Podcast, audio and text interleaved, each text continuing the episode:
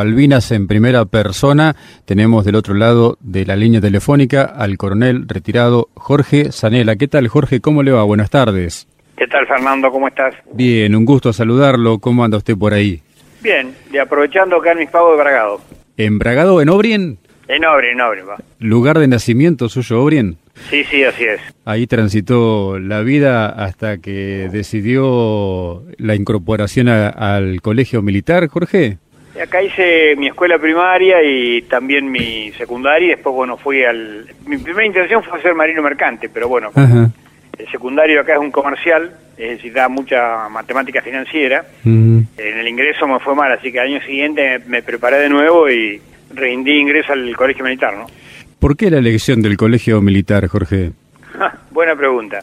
Eh, no, no lo sé, la verdad que no lo sé. Calculo que por alguna influencia de nadie, porque yo no tengo familiares militares ni conocidos, no, Claro. no, no tengo un fundamento por cuál el colegio militar. Tal vez porque un amigo mío que estaba acá estaba en ese momento haciendo el colegio militar y bueno, y eso me, me mandó a acompañarlo, pero no lo sé porque no soy de familia militar.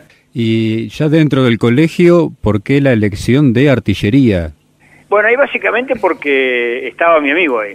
Yo no tenía ni idea ni, ni- ni qué diferencia había entre las armas ni nada. Así Claro. que fui a artillería porque él estaba ahí y bueno, me, me, me enganché con él, ¿no? ¿A partir de qué año del colegio se elige la carrera, la orientación? Eso va variando, pero normalmente en el caso mío fue en el primer año. Directamente ingresamos ya al arma. Ajá. En otros hacen un año, un primer año básico, que es para todos igual, y después eligen las especialidades, ¿no? ¿Es muy exigente el colegio militar o era muy exigente en ese entonces el colegio militar en la formación? Creo que sigue siendo exi- exigente igual, ¿no? Porque se busca sacar gente de buena calidad, no solamente en el colegio militar, sino en la escuela de suboficiales también, ¿no? Claro. Es una exigencia intelectual y física. Sí, sí. Es una exigencia doble. No te digo que es complicado, pues y aparte, bueno, no solamente eso, sino específicamente para los que éramos del interior, una separación de la familia que nunca antes nos había pasado a ninguno, ¿no? Tal cual. ¿De qué promoción es, Jorge, usted? Yo soy de la promoción 111, ¿Del año? 80. Este 80. año cumplimos los 40 años. Egresa como subteniente del arma de artillería y su primer destino, ¿cuál es? Mi primer destino, como yo en cuarto año, mm, es decir, a los, a los que éramos más, más antiguos, estábamos los primeros de, de la promoción, nos permitían hacer en cuarto año, cuando uno pasa de tercero a cuarto, hacer una especialidad. Así que bueno, algunos hicieron montaña, yo hice puntualmente paracaidismo. Y como tenían la especialidad de paracaidismo, me mandaron a Córdoba, mm, al grupo Artillería 4, a la brigada de paracaidistas, a mí y a cuatro compañeros más. Y de vuelta a la pregunta, ¿por qué el paracaidismo? Y bueno, eh, creo que uno cuando uno tiene 17, 18 años se cree que es Superman y puede hacer todo ese tipo de cosas. Y aparte porque es una exigencia nueva, algo nuevo, distinto. Creo que uno va por el lado de la aventura en esa época, ¿no? Ajá. Hoy a lo mejor, a la edad que tiene uno, el pensamiento es distinto. Pero bueno, Claro. de hecho yo jamás me había subido arriba de un avión, así que la primera vez que me subí a un avión me tiraron en paracaídas. Qué bárbaro. ¿Y qué se siente cuando viene cayendo? Eh, bueno, no, es linda la sensación porque Sí. uno ve, se ve todo desde la Claro. si bien el salto es relativamente corto, pero uno aprovecha esos segundos que tiene o ese minuto para, para poder apreciar desde el aire todo lo que, lo que se ve y lo que se siente, ¿no? ¿Es inmediata la apertura del paracaídas o, o- o viene en- por momentos en caída libre? No, no, no, no. no. Nosotros, eh, el salto del paracaidista militar común tiene una cuerda que se engancha en un cable de acero dentro del avión Bien. que hace la apertura inmediata, ¿no? Hace Bien. una caída libre muy cortita, de unos 10 metros, que es el largo que tiene la correa, Claro, y a partir de ahí el paracaídas se, se abre solo, ¿no? claro. Grupo de Artillería Aerotransportado 4 en Córdoba. Con esa unidad se produce el traslado a Malvinas. ¿Cómo fue la historia? ¿Cómo se enteraron del 2 de abril? ¿Cómo se enteran que la unidad también va a ser trasladada, Jorge? Y bueno, nosotros nos enteramos como todo el mundo por la radio. Ese 2 de abril, en el desayuno, bueno, nos avisaron de la toma de Malvinas, por supuesto, una inmensa alegría para todos, ¿no? Y a Claro. partir de ahí, la cuarta brigada en general, creo que todas las unidades del ejército empezaron a armar organizaciones de combates distintas, bueno, estuvimos en algún momento, nos habían armado como infantería para ir, la cuarta brigada, y sigue siendo todavía, es lo que se llama Reserva Estratégica Militar, que Sí. es, que es una reserva que tiene el ejército para ser empleada en cualquier lugar.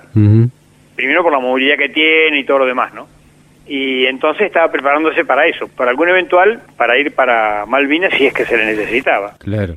Y después, bueno, en un principio iba muy como infantería, después desarmaron y iba a ir solamente una, una batería de artillería, es decir, iba a ir una sola subunidad con seis cañones, a los cuales habían asignado los más antiguos, es decir, gente que tenía mucho más experiencia que nosotros en el cuartel. Claro. Y nosotros nos quedamos, porque estábamos con la clase recién incorporada, la clase 63, haciendo el curso de paracaidismo básico para los soldados, porque los soldados también son paracaidistas.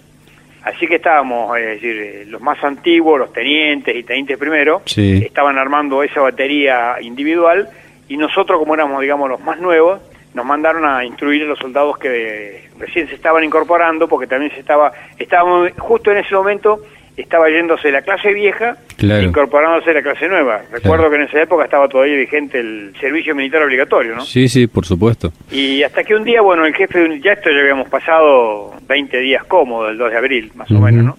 Y el jefe un día a la mañana dice, bueno, nos junta a 8 de la mañana, dice, la unidad va a ir como unidad de artillería al completo, así que se desarmaron todas las otras actividades y empezamos a armar el grupo artillería para ir a Malvinas con el grupo al completo, ¿no? Claro. Empezamos 8 de la mañana y creo que terminamos 6, 7 de la tarde para armar los roles de combate. De hecho, como teníamos soldados de las dos clases, nosotros nos sobraban gente para armar los puestos de cada uno, así que los que fueron fueron todos voluntarios. No hubo ningún soldado que no haya ido voluntario en la unidad, ¿no? Qué bueno. También hubo algún un soldado, me acuerdo, que se había quebrado, que estaba internado en el Hospital Militar de Córdoba, que se escapó del hospital y se vino a la unidad porque él quería ir también puntualmente, ¿no? y bueno, y de hecho fue, ¿no? Estaba ya recuperándose, obviamente, ¿no? Sí, sí, claro. Pero estaba todavía internado en el hospital. Se escapó del hospital y se vino a la unidad y él se fue, se fue con nosotros. Qué bárbaro. Y esa, ese día que era que fue un 22, 23 de abril, 10 de la noche, bueno, llevaron hasta el aeropuerto de Córdoba. Sí. Y ahí nos cargaron en aviones y nos trasladaron a Comodoro Rivadavia. El personal, toda la gente pasó en aviones desde Comodoro. Sí. Y el material todos cañones, todo el equipamiento, cocinas, todo pasó desde Puerto Deseado en aviones Hércules, ¿no? Ajá. ¿Qué cantidad de cañones llevaron? ¿Las baterías al completo también? el grupo al completo, son 18 cañones. cada son tres baterías sí, sí. de seis cañones cada uno. Estaba eh. la batería A, la batería B, la batería C y después está la batería común de servicio que es la que presta todo, el, digamos, la logística, el comando, todo de, de toda la unidad, ¿no? ¿Cañones? ¿Qué tipo de cañones? Otomelar a 105 milímetros, que son especiales para poder ser tirados en paracaídas. Claro, y aparte son bastante, digamos, la movilidad no es tan complicada también en el terreno, ¿no? No, son cañones livianos. Son cañones, de hecho, bueno, es un cañón que se usa, acá nosotros en el país se usan en la brigada paracaidista porque te permite tirar por paracaídas, sí. y en todos los grupos de artillería de montaña porque es un cañón que se desarma en 17 partes distintas y te permite llevarlo a lomo de mula a cualquier lado. Muy versátil es un cañón muy versátil. ¿Qué posición tuvieron que tomar una vez ya en Malvinas? Bueno, yo cuando llegué a Malvinas, yo llegué tarde porque ya el grupo estaba hacía mucho tiempo, porque yo llegué con los últimos vuelos donde venía el material. Y creo que llegué a fines de abril, puntualmente no recuerdo, pero en ese momento el grupo estaba cerca del aeropuerto y a mí me designan como observador adelantado en la zona del aeropuerto. Me dan una radio, un suboficial y nos fuimos ahí cerca de una de un grupo de infantería marina para estar como se adelantado en ese sector, ¿no? Y el primero de mayo, cuando se inicia el ataque, nosotros estábamos en el aeropuerto justamente cuando empieza el ataque de, primero de mayo, ¿no? Tremendo. Sí, sí, sí, claro. Además ya uno suponía que no, es decir, tenía esperanza de que no iba a pasar nada, pero bueno, eso dio por tierra todo, ¿no? ¿Había imaginado alguna vez semejante ataque y, lo que significa todo esto, ¿no? Porque más allá que es un oficial que se prepara para la guerra, pero la primera vez, el primer bombardeo, ¿cómo lo vivió Jorge? Y bueno, creo con la, incógnita que todo el mundo lo vive. No te olvides que la profesión nuestra, y el ser militar, no es como un médico que a medida que vos vas, eh, te vas preparando, vas haciendo prácticas en la medicina y todo lo demás, ¿no? Claro. Nosotros hacemos ejercicio en tiempo de paz. Eh, nunca nadie está preparado para una guerra real, en teoría. Tal cual. Y cuando suena el primer cañonazo, bueno, ahí empiezan todas las dudas que creo que les pasa a todo el mundo, pero bueno, lo, importante y creo que lo, fundamental es que esas dudas eh, hay que saber llevarlas. No todos les pasa ese, ese tipo de cosas, porque aparte hay gente que está con vos que también depende de lo que vos decís y haces, ¿no? Seguro. ojo, esto no quiere decir que uno no tuvo miedo, ni mucho menos, al contrario. Todo el mundo tuvo miedo, pero bueno, hay que saber eh, soportar ese miedo y que el miedo no te inutilice, no te inhabilite, ¿no? Así es. En esa posición que estaba como observador adelantado, ¿cuánto tiempo estuvo? ¿Cómo siguió su labor allí en Malvinas? prácticamente ese mismo día, el primero de mayo, me reemplegaron de ahí, me sacaron, y bueno, con mi jefe de batería, sí. Peón Chanampa y Mancini, que éramos los tres oficiales, no me había vuelto a encontrar porque ellos los habían mandado, eh, cuando estaba el grupo ahí, lo habían mandado a la otra isla, a Gran Malvina, porque en teoría lo iban a trasladar a mi batería, a seis cañones lo iban a poner en Puerto Howard, donde estaba el regimiento 5. Sí. Así que ellos estaban haciendo un reconocimiento del lugar, todo, para después llevar los cañones para allá, cosa que nunca sucedió. Porque después de ahí nos sacan y a, puntualmente a mi, a mi batería, los cañones nuestros nos mandan fuera de Puerto Argentino, ya me separan del grupo y nos mandan al regimiento 4 a unos 20, 30 kilómetros, un poquito menos tal vez, donde estaba el regimiento 4. Así que la primera posición de artillería que tenemos ahí en el regimiento 4, y ahí, bueno, tuvimos prácticamente hasta después del 21 de mayo seguro, porque cuando se produce el, desembarco a San Carlos, esa batería la mandan a, Darwin, que es donde la batería combate en Darwin. Yo nunca más estuve con el grupo. Así que el bautismo de fuego lo tuvo en Darwin. Mi bautismo de fuego lo tuve en Darwin. Fue un combate también tremendo el de Darwin. Y sí, sí, si uno lo, eh, si uno ve las crónicas que los ingleses escriben mucho su detalle, fue un, combate que ellos pensaban que terminaba en ocho horas y duró más de 36. Sí, claro. Con pérdidas importantes para ellos y, para nosotros también, obviamente, ¿no? ¿Y el desempeño de la tropa en ese bautismo de fuego, cómo fue? Y excelente, excelente. Los soldados estaban realmente con ganas de... Es que uno cuando está en pleno en pleno combate, creo que la adrenalina es lo que supera todo el miedo, ¿no? Llega un momento que, si bien se sigue teniendo miedo, eh, uno no tiene sueño, estamos, tuvimos 36 horas despiertos, ¿no? Claro. Y los soldados de primera, de primera porque, bueno, fue lo que... A ver, uno dice los soldados, tenían dos años menos que yo, tampoco eran... Ni ellos eran muy grandes, ni yo muy chico tampoco, ¿no? Así que éramos, teníamos una edad muy parecida ellos tenían 18, 19 años, yo tenía 21 años, 21, 22, así que estábamos muy cerca en edad también, ¿no? Claro, seguro. De hecho, los todos los ejércitos tienen soldados jóvenes porque, bueno, esa edad son las más temerarias y los que se, los que se creen que, que nunca te va a pasar nada, ¿no? Darwin rescata puntualmente la labor de la artillería, porque eh, se dice que estuvieron tirando hasta el último cartucho, hasta el último momento. ¿Es, ¿Están así? Sí, nosotros teníamos 3.000 proyectiles en Darwin ahí, pero no quedó, no, habían quedado muy poquitos tiros. Cuando se produce el alto el fuego y después la posterior rendición de la guarnición de Darwin, a nosotros nos quedaban 20 tiros de artillería, prácticamente habíamos tirado todo con tres cañones, porque de, todos los cañones, habíamos llevado cuatro ahí, uno estaba fuera de servicio, así que tiramos en esas horas, es decir, casi 3.000 tiros y bueno, los soldados estaban totalmente extenuados, ¿no? tenía soldados que tenían los puños de las manos, porque el proyectil se empuja con el puño para meterlo en el tubo del cañón. Sí. Eh, tenían los, puños quemados y lastimados, y había otros soldados que les salía sangre del, del oído, porque mucho, y sus seres también, porque eh, el estampido del cañón les había roto el tímpano. ¿no? Claro. Cuando se produce la rendición de Darwin, eh, ¿cómo sigue la historia para ustedes? ¿Quedan ahí como prisioneros de los ingleses? ¿Los trasladaron a algún lado? En principio sí, nos dejan, estamos prisioneros ahí en un galpón de esquila en Darwin, hasta que después se produce, esto fue por supuesto, estoy hablando de fines de mayo, porque todavía no había caído Puerto Argentino, ¿no? Sí, sí, claro. Esto fue el 29 de mayo. De ahí nos llevan a San Carlos, donde fue el desembarco, donde había un frigorífico abandonado, donde nos mantienen ahí en calidad de prisionero, y después a la masa del regimiento 2 y toda la gente los devuelven vía Uruguay, excepto 12 hombres son cuatro comandos, cuatro pilotos y cuatro paracaidistas. De los paracaidistas que estábamos ahí, los cuatro más antiguos nos dejan. Toda la gente volvió vía Uruguay y nosotros quedamos como rehenes y como prisioneros de guerra en el, en el lugar, ¿no? No nos devuelven con el resto de la gente. Ahí en San Carlos mismo. En San Carlos mismo y después, bueno, con el tiempo yo he visto y encontré documentación cuando se liberó la documentación británica, digamos, la, documentación de rutina, encontramos unos mensajes que nos iban a trasladar a la, isla, de Ascensión, cosa que nunca pasó, ¿no? Pero cuando estaba previsto que esos 12 hombres nos manden a la isla de Ascensión. ¿El trato de los británicos teniéndolos como prisioneros de guerra, cómo fue? Muy bueno, muy bueno porque, bueno, estábamos mejor que con los argentinos, porque por lo menos comíamos, nos bañábamos, podíamos bañarnos, teníamos nuestros momentos de distracción, por supuesto, y, y con tiempo libre, porque no, imagínate que no hacíamos nada. Yo estuve, estuve desde el 29 de mayo hasta julio, hasta el 10 de julio como prisionero, así que estuve más, más tiempo prisionero que... Que en acciones.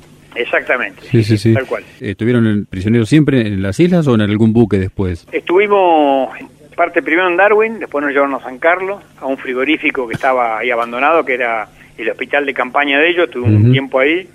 De hecho, ellos llegaban todos sus heridos, ahí los, los tenían ahí porque tenían armado un hospital, y un día nos dicen, bueno, listo, hoy no nos molesten porque estamos muy ocupados, y fue, entiendo que el día que ocurre lo de Bahía Agradable, porque empezaron a traer muchísimos heridos ingleses, muchísima cantidad.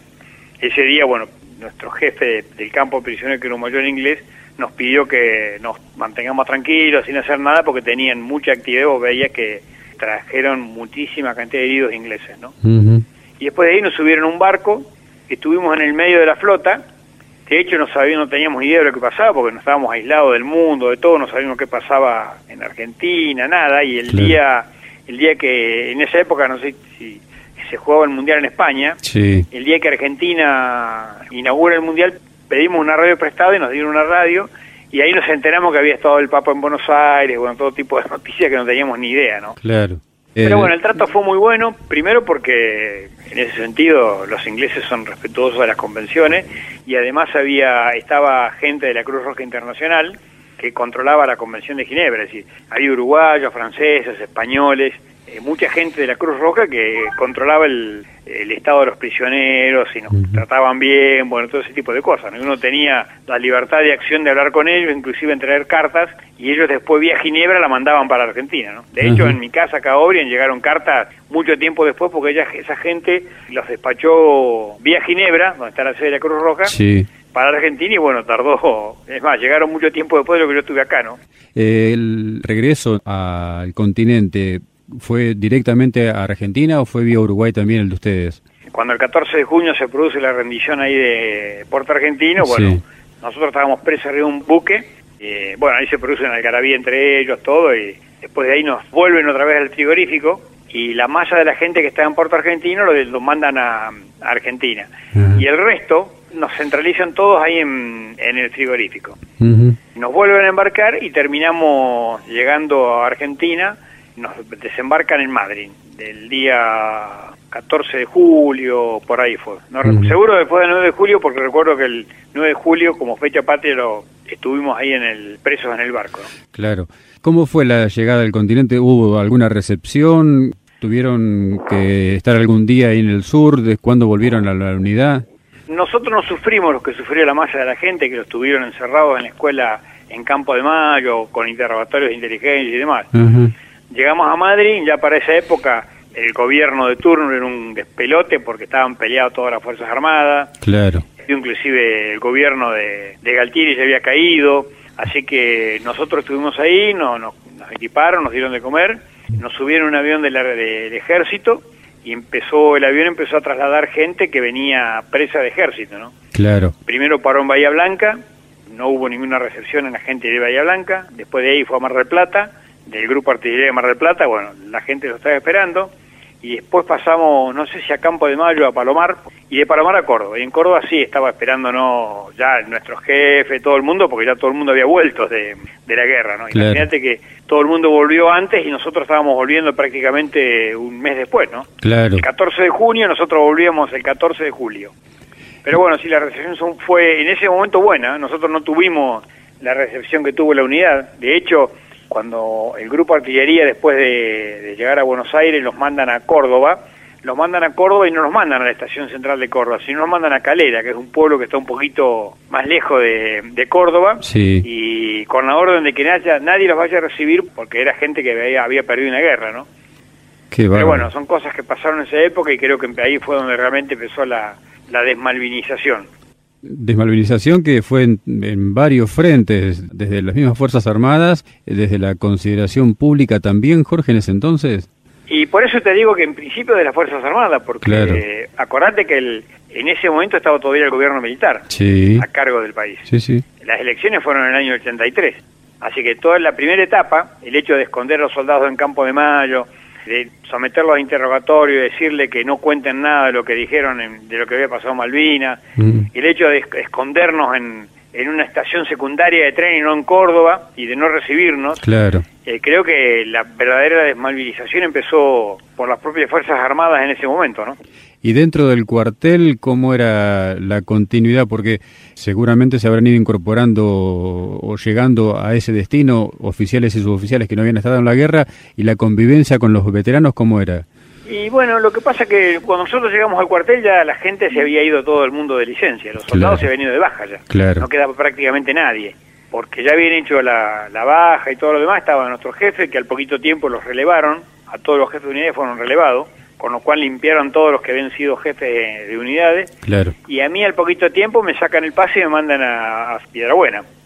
Es una situación media rara porque la idea, o no sé si fue buena o mala, fue directamente disgregar a todas estas unidades y nos quedaron muy poquita gente, claro. muy poquitos veteranos en las unidades, ¿no? Fueron mandados cada cual a su lado, los jefes fueron cambiados, todos, no importó si la actuación del jefe fue buena o mala, sino que los cambiaron a todos. Y bueno, por eso fue todo parte de la, creo que de la desmalvinización. Claro. Y de hecho, bueno, así como a los soldados los, los dieron de baja y los mandaron cada cual a su casa, a nosotros nos, nos mandaron a, cualquier lugar sin hacer un examen psicológico, a ver en qué condiciones estaba. De hecho, bueno, después empiezan los problemas que aparecieron, que ahora son más conocidos, que fueron el, tema este traumático que en ese momento ni se hablaba. También que era un ejército que no tenía eh, experiencia en este tipo de cosas, ¿no? Pero bueno, eh, ahí empezó todo, ¿no? Más allá del, del éxito de la operación Rosario, ¿se puede considerar un error político Malvinas? Sin ninguna duda, obviamente porque yo creo que Malvinas, es decir, fue un error, un error enorme, porque cuando vos planificás, una, uno lo, lo, ve después de ya cuando asciende en el ejército y participa, hace la escuela de guerra y ve, y ve otros niveles de conducción que no es el que tiene el subteniente en el campo de combate, ¿no? Claro. Entonces uno ve que la planificación no existió. Lo que se planificó fue la Operación Rosario y el resto se suponía que los ingleses no iban a venir y que Estados Unidos por lo menos iba a mantener eh, afuera del tema y nada de eso pasó. Mm. Entonces cuando vos tenés esa situación ya no hay forma, no hay forma de, corregirla. Cuando vos te errás, en el concepto de la planificación de estratégica, ya no hay forma de acomodarla después. Esto me gusta compararlo con el fútbol. Es como si fuese un equipo de fútbol, el ejército. Mm. Todo lo que vos armás estratégicamente, si cómo lo armás, qué entrenador le pones, el tiempo de capacitación, todo eso todo es estratégico. Cuando vos empezás cuando suena el silbato, eso es táctica. Si vos te le erraste en la concepción estratégica, por más que suene el silbato, eh, ya es tarde. Una vez que sonó el silbato ya no podés corregir nada de eso. No sé si me entendés. Sí, sí, claro. Lo que te quiero decir, ¿no? Claro, sí, sí, por supuesto. Obviamente, la conducción estratégica le erró feo y mal, porque en definitiva, cuando vieron que los ingleses realmente se venían, bueno, empezaron a meter tropas y así llegaron las unidades mal entrenadas, mm. mal equipadas, pasaron gente y no pasaron los, materiales, y llegó un momento cuando ya se, hizo el bloqueo y ya no entró nadie más ahí. Así que eso era un, tema de tiempo inclusive, porque tampoco eh, ya empezaron los desabastecimientos. Bueno, eso es lo que no se planificó. No se planificó ir a una guerra, esa es la realidad. Tal cual. A lo sumo se planificó un pequeño combate en la Operación Rosario, se iba por una fuerza ahí para para hacer presencia militar, pero no lo que se armó después, ¿no? ¿Cómo vivió su familia, su mm, Malvinas? Y bueno, mi padre no tenía, eh, mi padre era empleado, era empleado de Entel, de la vieja empresa de telecomunicaciones, acá en un pueblito donde todavía se manejaba la central telefónica con clavijas y manivela, bueno, y todo ese tipo de cosas, trabajaba acá, así que mi mamá era ama de casa, tengo una hermana, eh, lo vivieron con bastante angustia, obviamente, porque no sabían, no, tenían noticias, no había ninguna noticia de nada. Claro. Eh, eventualmente por ahí caía alguna carta, bueno, yo tampoco en esa época había forma de comunicarse con nadie, ¿no? No había no había comunicación. Así que no no, no tenían noticias mías, esa es la realidad. Claro. Salvo cuando ya el jefe de grupo vino, volvió, ahí sí, por lo menos sabían que estaba vivo, prisionero pero vivo, ¿no? ¿Y el regreso suyo a Obrien? Y el regreso a mi obra fue muy bueno, porque yo siempre tengo, cuando yo volví primero al, cuartel, mm. yo en, una de las cartas que, logré pedir y que lograron llegar acá a Obrien, pedí que me manden, eh, acá había una fábrica, en mi época había una fábrica de guantes, de ah, cuero. Así que pedí que me consigan guantes de cuero, bueno, me mandaron un montón de cajas de guantes para, para repartir entre todos, ¿no? Mm. Pulóveres, un montón de cosas, y cuando yo llego a Córdoba, a mi unidad, me encuentro todas esas cajas en Córdoba. Así que ahí vi cartas de todo el pueblo, de, amigos de la infancia, eh, de comerciantes, porque acá nos conocemos todos, un pueblo de 2.500 habitantes. Claro. Así que sabemos quién es uno, quién es otro, así que había cartas y cosas que había mandado todo el mundo en apoyo, por supuesto, a la, a la gente de Malvinas, que no llegaron nunca, obviamente. ¿Qué se siente como oficial del ejército argentino y como hombre común, si es que se puede separar una cosa de la otra, haber sido partícipe de Malvinas, de, una parte tan destacada de la historia contemporánea, de la historia moderna? Creo que se siente un orgullo haber estado ahí, esa es la realidad, ¿no? Porque independientemente del gobierno que estaba en el momento, creo que Malvinas es una, es una causa que nos une a todos. No hay diferencia política con eso. Y también uno se siente orgulloso porque, bueno, porque estuvo con un grupo de soldados y sus oficiales que en definitiva me ayudaron, y a todos, nos, nos ayudaron a formarnos como, como tales, ¿no? Claro. Porque, vuelvo a insistir, uno esto es como un equipo de fútbol. Todo el mundo tiene que funcionar, por más que el capitán indique una cosa, sino si el arquero no camina, o un delantero no funciona, o un defensor falla, el equipo no funciona. Y bueno, nosotros tuvimos un equipo que funcionó, y muy bien. Y eso, bueno, fue reconocido eh, especialmente por el reconocimiento que muy importante uno tiene, que es el de los ingleses. Claro. Claro, en general la artillería de campaña tuvo un buen desempeño, ¿no? Tanto el 4 como el 3. Sí, sí, y la defensa aérea también. Sí, sí, sí, por supuesto, por supuesto. De hecho, la, artillería de defensa aérea también tuvo un muy buen desempeño y, y, creo que fue la única, el único elemento que funcionó conjunto, es decir, que funcionó con las tres Fuerzas Armadas, ¿no? Porque ese elemento se armó bien en Puerto Argentino y bueno, de hecho el puente aéreo siempre se mantuvo, mm. eh, nunca hubo ataques fuertes aéreos contra Puerto Argentino, eso creo que funcionó muy bien en general. En ese marco que usted hablaba del desempeño de, su equipo de fútbol, digamos, esos vínculos con la tropa que estuvo a su cargo en las islas continúan en el tiempo. Sí, claro, sí, sí, por supuesto. Bueno, soy amigo de todos, de todos esos ex soldados, ¿no? Hoy son, hay profesionales, hay mm. eh, empleados públicos, maestros, bueno, de hecho, en principio nosotros nos juntamos todos los años en Córdoba una vez por año, que es el 10 de junio, que es el día del bautismo de fuego de la unidad, es el día en que todos los años todos los veteranos vamos a Córdoba y bueno, y nos volvemos a juntar. Pero además, individualmente siempre nos encontramos, tenemos grupos, el famoso grupo de WhatsApp, donde están todos ahí, ¿no? Claro. Eh, claro, hoy son todos camaradas y amigos de, de la guerra, porque uno cuando vive un momento extremo con el que tenés al lado, hay cosas que, que vos no los hablas ni con tu familia, lo hablas con ellos nada más. Sí, claro. Y a veces ni los hablas, con el solo hecho de estar compartiendo un asado con tus soldados y con tus veteranos, es distinto, eh, con el solo hecho de estar ya es suficiente. Seguro. ¿Volvió a las islas, Jorge? En el 2015 volví. Volví en el 2015, estuve con un par de historiadores y bueno, la verdad que fue una sensación distinta porque uno, bueno, ya fui de coronel, cuando me retiré del ejército, volví. Y uno fue con el grado de coronel, después de haber pasado a la escuela de guerra y ver el tema de la táctica superior del ejército, y ve con ojos distintos todo, ¿no? Los amplios espacios, los lugares. Eh, estuvimos una semana ahí, recorrimos prácticamente todos los campos de combate y cosas que, porque uno por ahí ve y conocía el pedacito chiquito que uno vivió, pero uno vio el contexto y el resto, ¿no? Seguro. Y lo bueno de ir con historiadores que los tipos, increíbles las cosas que conocían y que sabían, y posiciones, bueno, y, lugares, y eso realmente uno toma una dimensión distinta del, del tema y de lo que se vivió ahí. Y después otra cosa ver los lugares. En Darwin, por ejemplo, es un lugar muy plano, parece una cancha de fútbol, muy planito, no hay nada, así que no ha quedado, después de 35 años no quedó nada de, la guerra. Claro. Pero vos a Puerto Argentino, que es un lugar más montañoso, y es impresionante la cantidad de, cosas que quedan todavía, ¿no? De pozos de zorro, de proyectiles, de explosiones, voy a decir, uno ve la sensación y dice, la puta madre, acá realmente fue muy bravo lo que pasó, ¿no? Claro. Y eso, bueno, uno lo ve después con el, con el tiempo y, tiene una sensación totalmente distinta a la que vivió en ese momento. Y más allá de esa óptica técnica, digamos, de ver desde lo técnico el desarrollo de la, de la guerra al volver a las islas, las sensaciones personales desde lo sensorial, ¿cómo lo vivió?